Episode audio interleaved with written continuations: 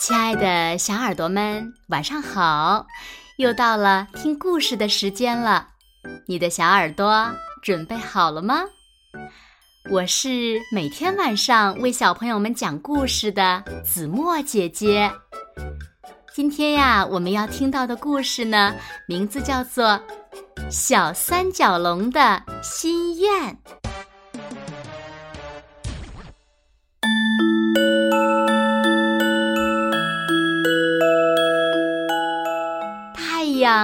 下山了，一群三角龙从广阔的平原匆匆走过，留下巨大的脚印，还有一枚恐龙蛋。这枚恐龙蛋孤零零地待在那儿。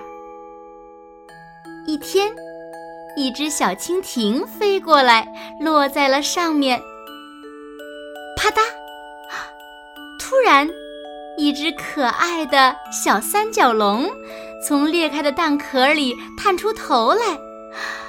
小蜻蜓惊讶地说：“天哪，你是我见过最小的恐龙！我叫你小不点儿吧。”小蜻蜓想带小不点儿去森林探险，因为那里能学到很多厉害的本事。小不点儿跟着小蜻蜓来到了茂密的森林，这里面居然隐藏着许多大家伙，它们的样子长得很怪。你跟他们一样都是恐龙，小蜻蜓说。小不点儿来到了一处开阔的地方，这是。植食恐龙最喜欢的栖息地，地上长着厚厚的苔藓，小不点兴奋地在上面直打滚儿。它被什么东西扎了一下。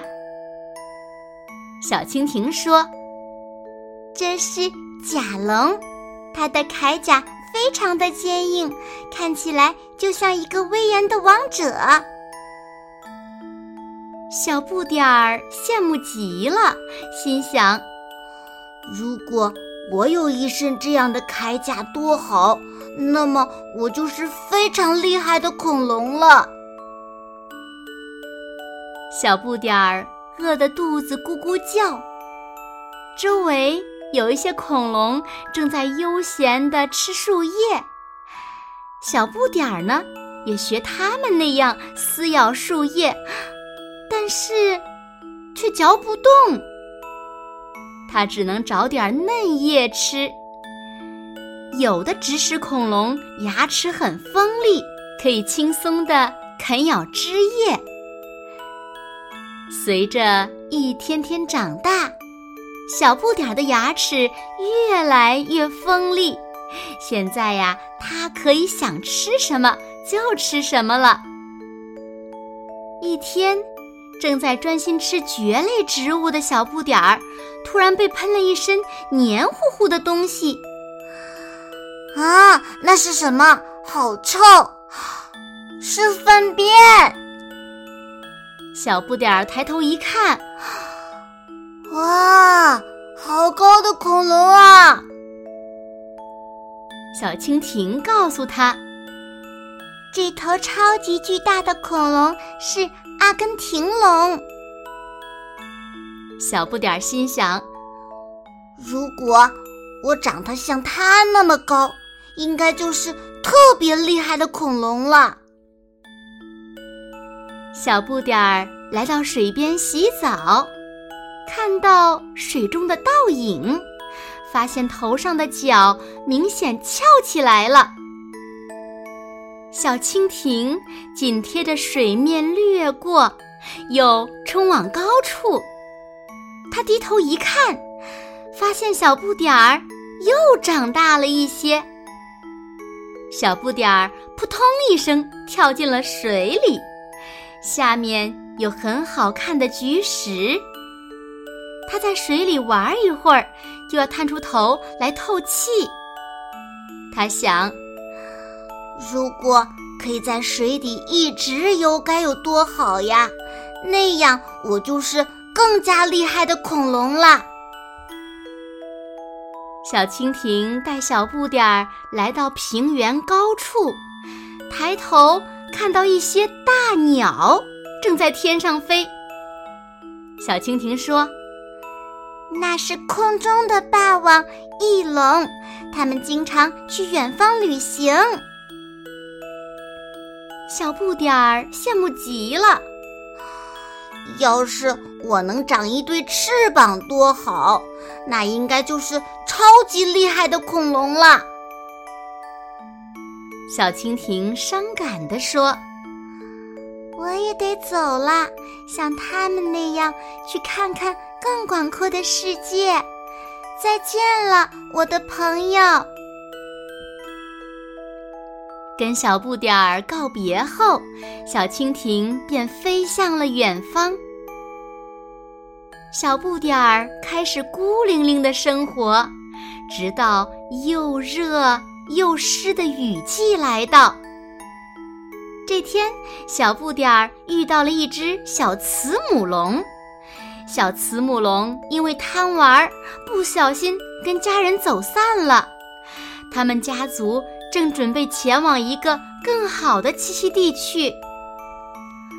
你也跟我一样孤零零的吗？小不点儿说。两个小家伙很快成了一对好朋友。不久，慈母龙妈妈回来寻找自己的小宝贝了，她轻声的责备小慈母龙。你跑哪里去了？妈妈好不容易才找到你。慈母龙妈妈看到小不点儿无依无靠，便把它带回了家族里。这对好朋友不用担心会分开了。好温暖的大家庭，我也有家了。小不点儿高兴地说。他暗暗发誓，一定要学好本领，保护大家。夜深了，危险正在悄悄地逼近。霸王龙来了，快逃呀！慈母龙们四处奔逃，想躲开凶猛的袭击者。小慈母龙被霸王龙狠狠地踩在脚底，它浑身发抖，拼命地呼救。小不点儿鼓足勇气，用尽全身的力气，用头上坚硬的角撞向了霸王龙。嘿！没想到小不点儿居然一下子把霸王龙的肚子撞破了。霸王龙嗷嗷大叫着逃往丛林深处去了。原来，即便是这么强大的霸王龙，也不是无敌的。这片土地暂时恢复了平静。为了生存，大家都在不断努力变强大。小不点儿已经长大了，它成长为一个大家伙。他不断的学习，不断的成长，立志要成为最强大的守护者。好了，亲爱的小耳朵们，今天的故事呀，子墨就为大家讲到这里了。是啊，当我们一天天长大，我们也会面临很多的困境，这些呀，都需要我们勇敢面对，学会独立。学好本领，成为一个最强大的守护者，守护自己，守护我们的家人和朋友。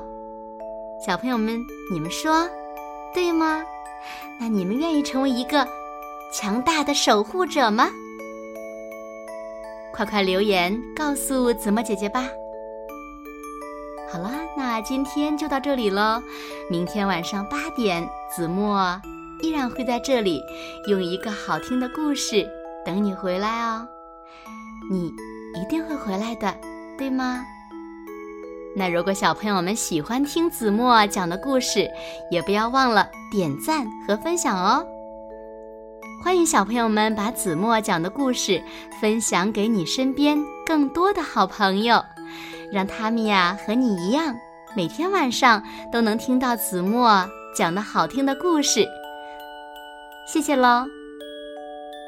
那现在睡觉时间到了，请小朋友们轻轻地闭上眼睛，一起进入甜蜜的梦乡啦。